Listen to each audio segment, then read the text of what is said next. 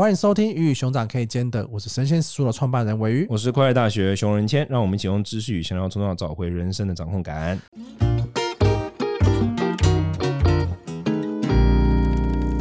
今天这一集呢，还邀请我们的神仙书的绵绵。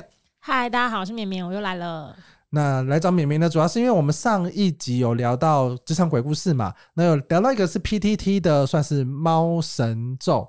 就一个爆红的鬼故事，对对，然后妹妹就自己开门进来说她要听，没有，然后我就抓她来，因为我觉得感觉很恐怖，想听一下。对对，然后又刚好在农历七月嘛，都觉得说，哎，这个话题关于下咒啊，关于这些拜拜呀、啊，什么这些话题，好像我们蛮常会遇到有人来敲碗说想要聊这些这些话题，所以我们感觉今天就是开辟一集来聊关于猫神咒，关于。下咒，关于这些神灵的故事，嗯，没问题，这是我很期待的主题。OK，如果你是上一集没有听过这个故事的，你你可以先去按下暂停，然后去搜寻 PTT 的猫神咒，你大概看一下，总共总共四集。前面三集呢，就在讲同事有主写的这个人，他就在公司遇到了一个离职的女同事，然后他们他在脸书上他自荐他是猫仙呐，然后他对他们里面的公司的经理，就他们的主管，就是有一些纷争，然后他有。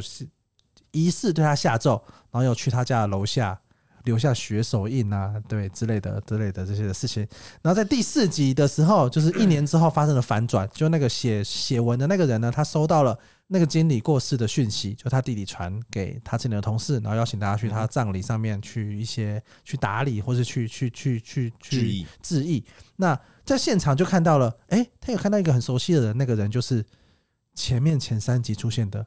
有跟那个主管跟那个经理有争吵，还去他们家楼下的猫仙，嗯，他就发现那个人怎么站在家属的那个位置，他就很紧张的去问他弟弟，他们家的宠物，对，然后他弟弟就跟他说，哦，那个人就是那个经理的女朋友，然后在那个经理过世的那种车祸的时候，他也在车上。Oh my god，就是一个很神奇、可怕、诡异的故事。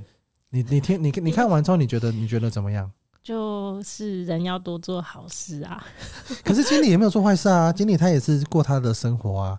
其实他就是有一点，现在变得很保守。刚刚是他自己想进来听我们这个，我不能 被盯上了，我把他拐过来。不是，就是因为要稍微知道世间的一些事情，要知道怎么懂得保护自己，这样。哦，他现在在保护自己，他现在很保护自己的方式。我觉得保护自己真的蛮，因为因为其实，在看的故事过程中，他就是会有一点，哎，这个经理可能也没有真的做错什么事情，但就是突然间就发生了这个事情。就这世界有那么没有道理的状况？对啊，那那那像这个熊仁谦他比较了解这个灵界嘛？那像我们这种临界小白的话，我们一一般要怎么保护自己呢？因为像就像刚刚我讲，那个经理他可能只是去上班，他做他的事，那可能他就被看中了。嗯，那他平他平常应该要怎么做？就因为我们平常不会习惯性的去做这个反咒语之类的，对吧？那就对我们黑魔法防御术，还是我们现在就应该要开始每天做一个黑魔法防御术？这个其实比较简单的，你如果像像敏敏刚才讲那个状态的话，一般最最简单的，因为像它调动的调动的那个就毛仙嘛，就你感觉是一个小鬼嘛，所以第一个就是不要乱拜拜啊，自己不要先去一些小庙拜拜，这很重要的。然后第二个就是，如果真的遇到这种问题，而且越来越感觉越来越那个的话，可能先去一个大庙，然后在那个大庙里面请求大庙的神明的帮忙，就最基本一般人可以做的事情哦，嗯，嗯，这是最那什么样状况下会需要去找人把它驱除掉？往往当事人你会发现说，当你你你如何判断自己有被下咒，就是这种像你刚刚描述那个状况，就是你会突然呃下咒会最典型会出现的状态就是精神恍惚，你会开始发现说你对于一场一些日常生活事你开始记不太得。突然的，不像你这种从小就开始，不 是你在一段时间之后这个人出现在你生命中，你开始对于一自己日常生活的一些事情变得有点恍惚，嗯，就是好像有经历过，好像没有经历过，这种意识开始感到薄弱的时候，这个就是蛮蛮有可能性是这种事情开始发生。你的作息也没有改变，你的睡眠时间一样，然后你的生活生理习惯都一样，什么都一样，可是却发生这个事情的话，那就有可能。干嘛啦？你不是从小就这样吗？对，没有，我只在想说，听众朋友不知道有没有这种经验，可以到时候我们跟对啊。可是因为现在就是说，有的人过劳或他一直加班，那他就会想说，是不是就是好好像会很难判断，或者是说，那个我看留言有人就说，那一直做噩梦算吗？可是他到底要怎么知道说这不是他自己精神压力过大啊，或者是什么的？就是说，它是一个长期性的东西，所有长期性的东西，它产生的影响是递增的。比如说，一点点恍惚到变得。多一点，然后再更多一点，它会有一个这个轨迹可循。对，可是如果是下周，它是会突发性的，没有任何前兆的，突然开始频繁的出现这个事情。嗯哦那那样子的话，一般不是。如果你一直加班都那么劳累，是蛮建议换工作的。换工作应该会比对对对 去找人觉得说你被下咒还来的更直接一点点。对，那美美，你看完这个故事，你你有你有什么好奇的问题吗？我觉得你好像对临界下咒很有好奇，但你现在很担心，那你不用担心啊。那就就你所知，平常会下咒的人多吗？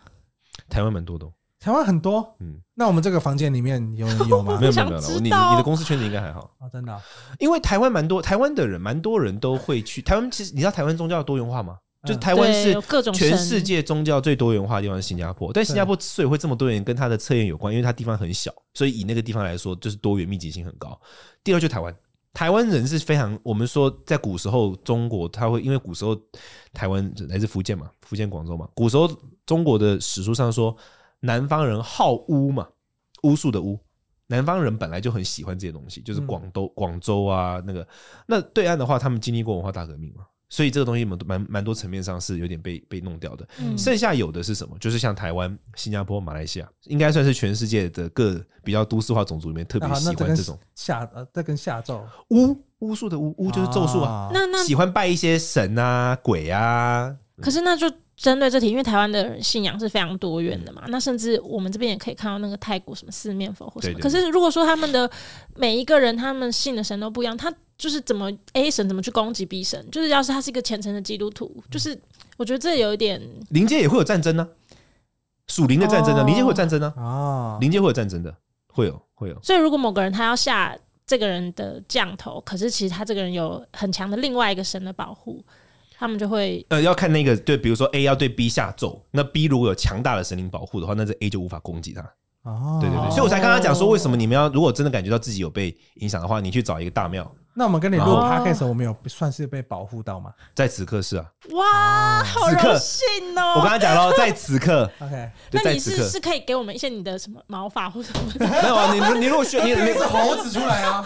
你我我不是用我不是用我不是用这种方式。我们，就可以丢了。你你如你你如果你如果需要你如果需要一些护身符的话，我有啊，就有一些基啊本，，OK，当然还是有，哦。当然护身符的。话，我们在哎，是正派的吧我们在我们 podcast 的资讯护身符栏底下。护身符启动的机制有几种，一种是说它就很像是一个能量场，它上面是根据能量场，它对根据传统的做法要求它要画一些东西或者什么，然后它的话它被启动，它是一个无机体，它里面没有灵，它就很像是一个无机的矿石，矿石没有灵嘛，没有没有没有没有生命嘛，它是一个无机体，然后这个无机体的东西本身会让一般的恶就是不好的那些鬼族会害怕那个东西，你就好比哦害怕香菜的人不会接近香菜一样。嗯所以像这种的话，就是比较安全的符。我们的我们的符是这种哦，它是无机体的。那另外一种就是它是一个一般的东西，但是上面被放入了灵的力量。嗯，那这种就比较有可能会衍生更多的问题。哦它有分，嗯，就灵界基本上他在做这种呃工作的时候，它有分很多的有机无机啊，各种各种的这种细节。哦，这很有趣哎。我可以问一个问题吗？因为因为有一派的人是说，就是护身符这个东西，它如果如果你是从庙里面求来的，然后你可能过了太久，你都没有换，或者是没有回去庙里的话，哦对它会卡别的东西。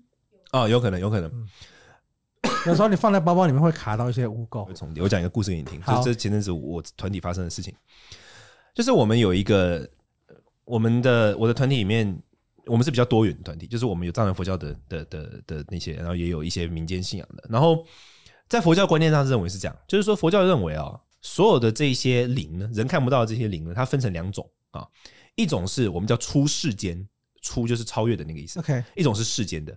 那出世间的灵是什么意思呢？就基本上它就跟机器人一样，它没有感觉，它没有主动喜好。在佛教的世界观里面，认为佛菩萨是属于这个等级的。比如说观世音菩萨，你拜他，你求他，他也不会，他他对于你的慈悲是不受你个人主观影响的。比如说，他不会因为喜欢你就对你多慈悲一点，啊不喜欢你就对你不慈悲，他没有这个主观喜好。他不会因为你拜了他喜欢吃的什么杨枝甘露，他就对你好一点。然后他没有主观喜好，这种我们称之为出世间。好，那另外一种就是世间的，世间的就是灵嘛，就是神啊鬼啊，他们就会有主观喜好。你看台湾民间信仰的很多神，那就很明显是世间神，他们很在意，比如说我的帽子今天要换成银的。你常常会看到很多的什么，他要雕像的时候，他会托梦给那个雕刻师傅，他们有自己很主观的喜好。土地公其实就是人性，他们都他们都是这种，他们都有所谓的人性。一般我们说一个神很有人性，其实讲白了就他很有喜好。OK 对，佛菩萨是比较没有人性的，他们没有喜好。你今天拿什么东西供养他，他都没差；你不供养他，他也不会鸟你。他对你，他跟你没那关系好，那像我我们团体里面，因为我我做的工作是希望藏传佛教在地化嘛，所以我们既有藏传佛教的这一些，本来就是属于出世间的佛菩萨，同时我们也会带入一些台湾的民间信仰的的神这样子。那我们团体里面就有一个，就有一个有一个有一个状况，就是说有一次我们我们的一个空间里面，同时我们有你就按想象有安了一个有一个出世间的啊，然后有一个。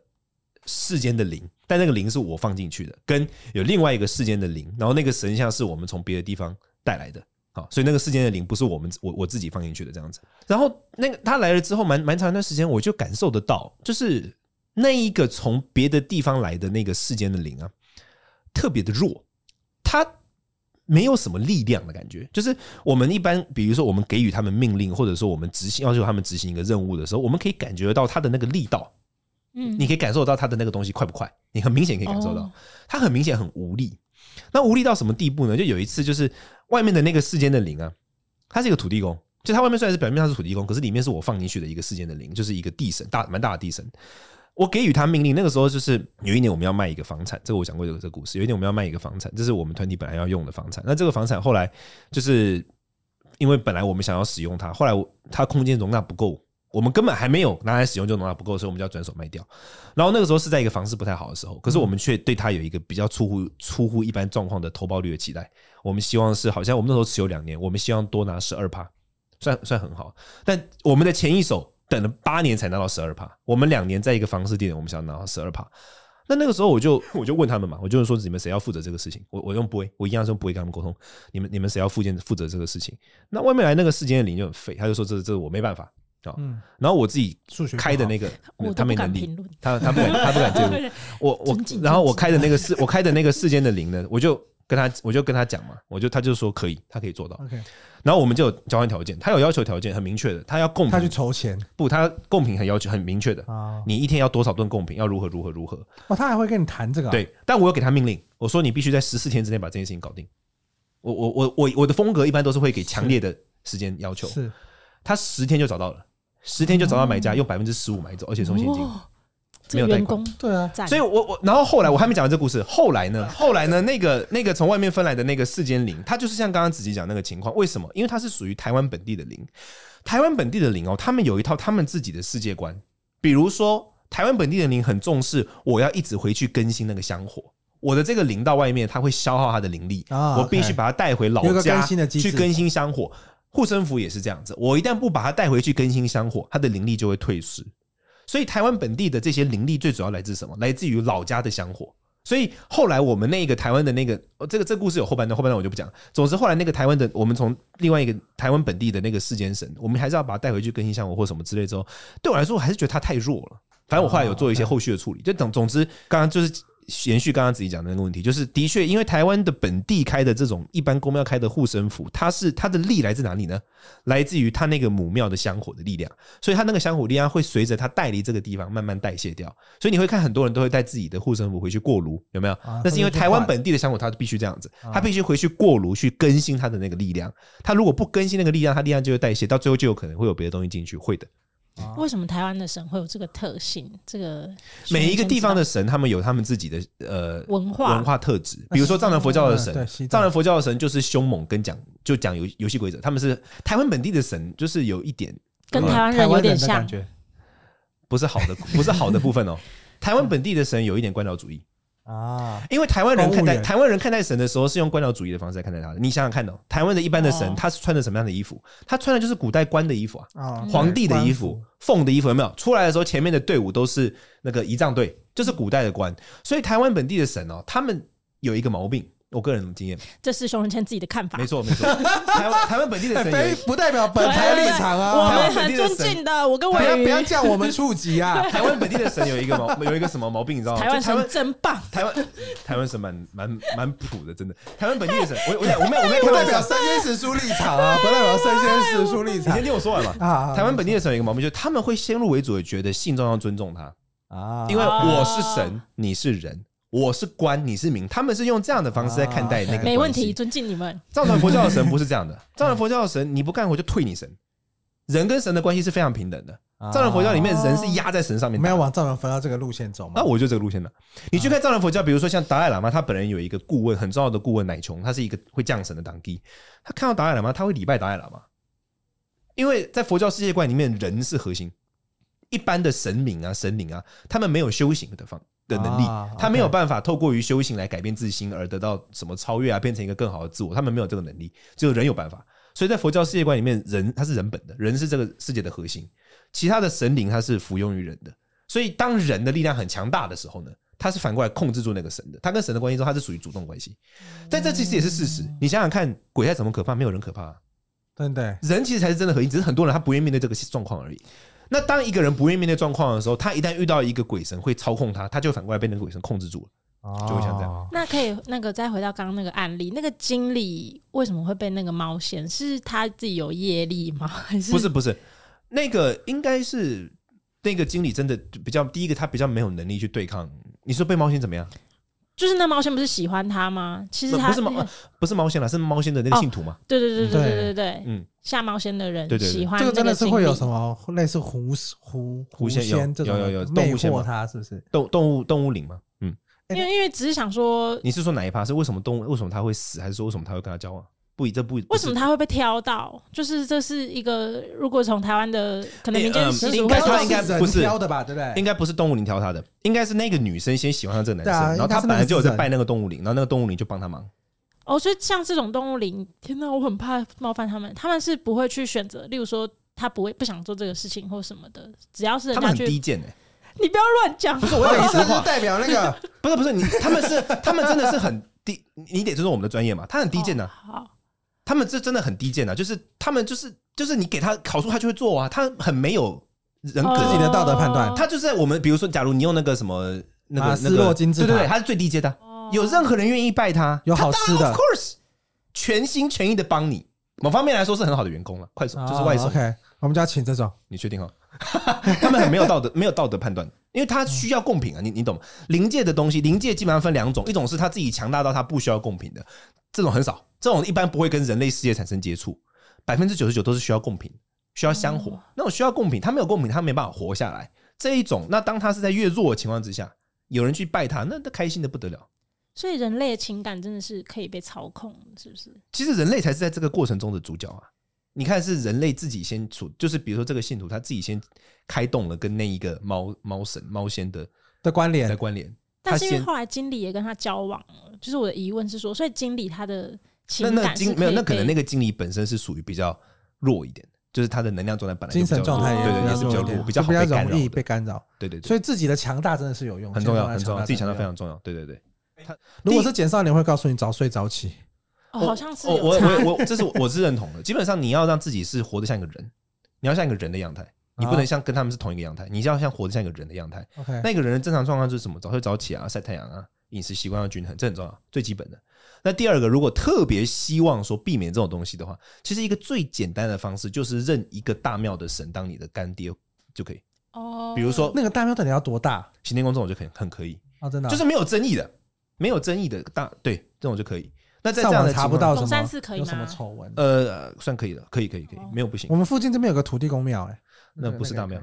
土地公庙基本都不，只要是土地公一般都不太是大庙。那如果是像是杭杭龙 day 那种呢？他也不会被在民俗上被定为大庙。所谓的大庙，就是说像比如说，因为他们是道教，我现在都是给你们很很就是非佛教的建议，就一般人都可以做到的建议。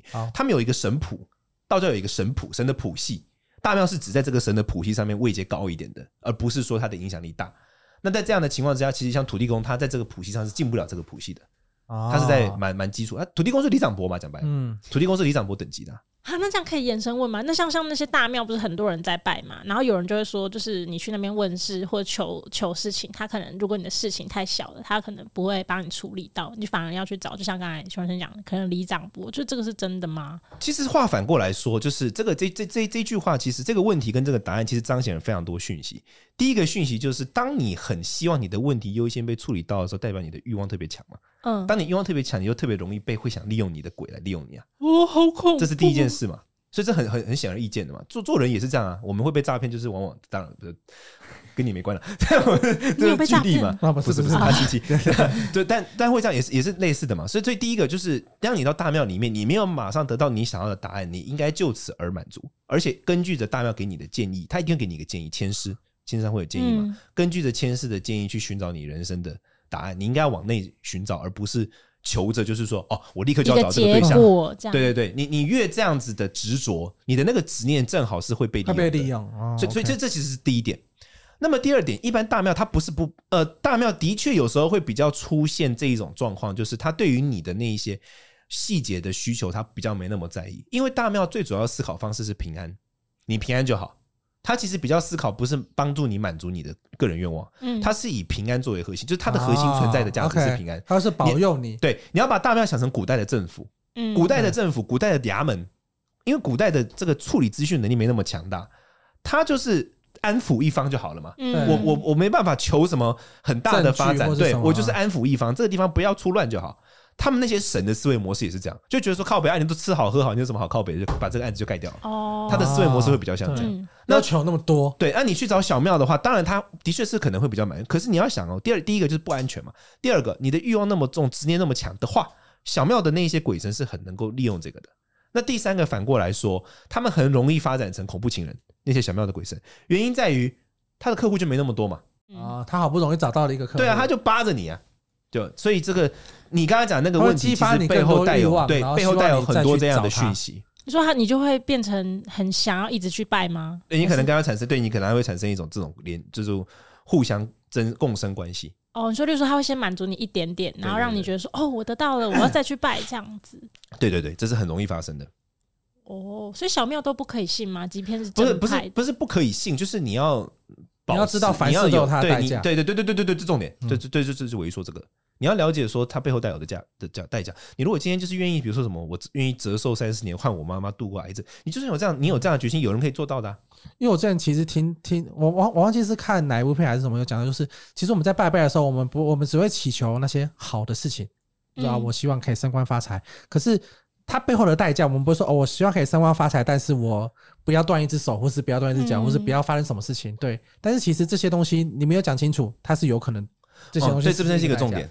我们有时候工作上啊，我们也会操作那一些比较危险一点的鬼神，但是在跟他操作他们的时候，我们最大的特色是什么？就是我们会跟他把条件谈清楚，我要要什么，然后我愿意损失什么。他们，我我刚刚我前面一集有讲过，灵界的游戏规则最重要就是重承诺。你没跟他讲清楚的话，当然就自然发挥了。你跟他讲清楚，说我现在要这个东西，但是我可以给你这些，但是这个之后是，不要拿走我生命。就或者诸如此类似像这样讲得很清楚，我们没有到那么严重了。我们最后就是跟他讲说，我现在我我的话就是我给你这个，然后贡品我可以开到什么地步，你要不要？哦，我的话嘛，那我就就不能买了，不要不要买。对，不要闹，对对对，类似像这样。那当你跟他讲清楚，他就会明确告诉你我做不做到。哦，他做得到，他就会执行，然后他也不会跨越那条界限。但是他但是你怎么知道他执行了没？很明显，因为我会给时间压力，我都是会给私人压力的。我是那种不好相处的老板。可是可是像我们这样子一般人，现实生活线上好像也是。对，像我们这种比较谦和的一般人呐，那我不能用这个方式了。我只是刚刚分享，因为刚好讲到尾鱼，刚刚讲说代价那个部分，我只是做一个补充说明，都是有代价的。那如果我们去庙祈求一件事情，也都是有代价的吗？不，大庙的话就是以平安啊，它就是你大庙就是你，它会让你平安，它会让你度过灾劫。大庙的神它有德性。你知道他有道德性，他的道德性就是你你懂吗？大庙就是他他是就像是父他父母官嘛，他把孩子就当做他的子民。那他看到子民深陷困难之中，他会帮助你度过这一劫，这是他的道德性，这个没有代价性。但是如果你是去求一个不属于你的东西，大庙基本上不太会理你啊。你你懂那个逻辑吗？大庙关注的是平安，你的平安，所以你有时候在大庙求不会成真。你当你那个欲望有点太匪夷所思的时候。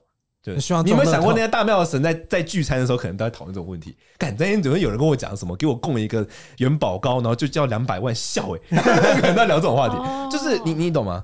对，大概是这种感觉。他他的逻辑是平安性，你要记得关键字是平安，不是埋怨，不是想要什么都可以。你如果越想要往越想要这样，你就越会往那个危险道路前进，你就会去接近那一些没有道德性的鬼。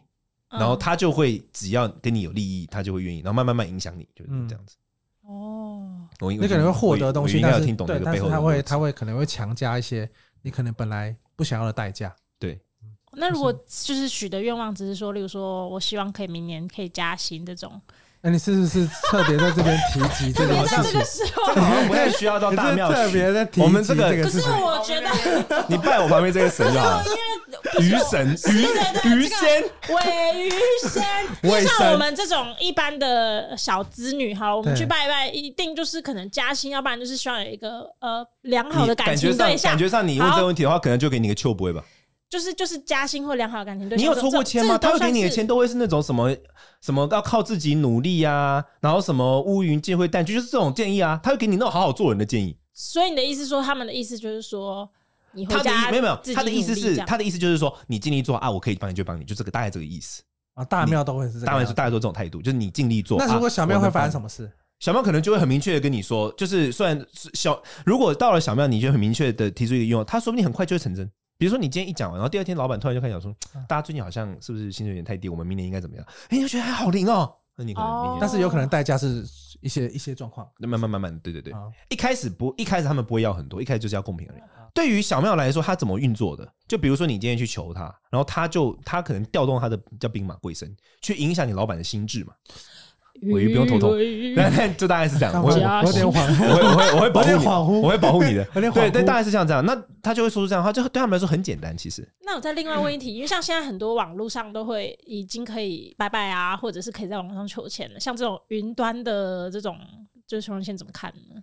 这个就要看那个庙的神他本身愿不愿意。大庙的话比较可能可以，小庙就不太可能。这么小庙也需要实际的香，这个这个要有分啊。比如说小庙的话呢，因为大一个神他要怎么一个庙的神怎么展现他的力量呢？就跟他的这个大庙里面养的员工多不多有关。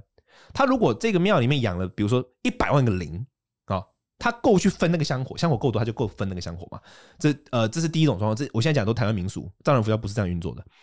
但我这觉我觉得藏传佛教比较屌了，by the way。台湾台湾民俗它是这样，他比如说一百万个零，这感觉更这感觉更适合找简少年坐在那一边来讲，没问题，我们可以我们可以 PK。然后台台台台湾的这个民俗，他比如说这个庙里如果有一百万个零，那你今天去跟他祈祷，你希望他，当然他们那些主委要把这个服务放上线之前，他们一定要先问神的嘛，神你就 O 不 OK 啊？神说 OK 就 OK 啊。那 OK 的情况是什么呢？就是你在这边做的事情，因为他的部下很多，他很能够还是可以去 take care 到你。那就可行，这是第一种。那如果是小庙的话，它灵没有那么多啊，你、嗯、你他现场的人的的、哦、的服务都消化不了了，他怎么消化你这个？就是没有一个人做社群啊，对，就员工不够多啦，员工售后服务能够执行售后服务的太少，哦、就是没办法像 Amazon 那种什么二十四小时到货，就没有办法，哦、就会变得像这样子。所以大庙的会会好一点，佛教没有这个情况。佛教的佛教的贡品呢，因为我们会透过密咒去祝福它，所以它不会有什么香火多或少的问题。他不论来了多少的灵，我们都有办法 carry 掉。然后再来是佛教的话，因为佛教我们认为像佛菩萨，它不是有机体，它是无机的，像是它就像是 ChatGPT 这样的，所以它不限时间空间，到哪里都可以。嗯，你要有一个启动它的密码就可以了。大概是这种运作方式。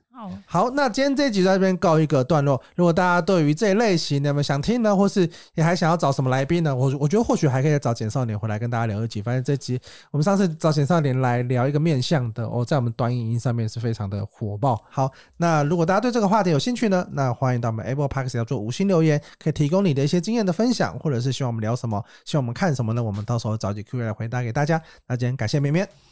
感谢绵绵，感谢尾鱼，感谢尾鱼神。谢谢大家。你你看到大家可以照你的像，有一只鱼，然后在拜那个鱼。大家要保护自己。好，就这样，大家。学会保护自己，拜拜，拜拜。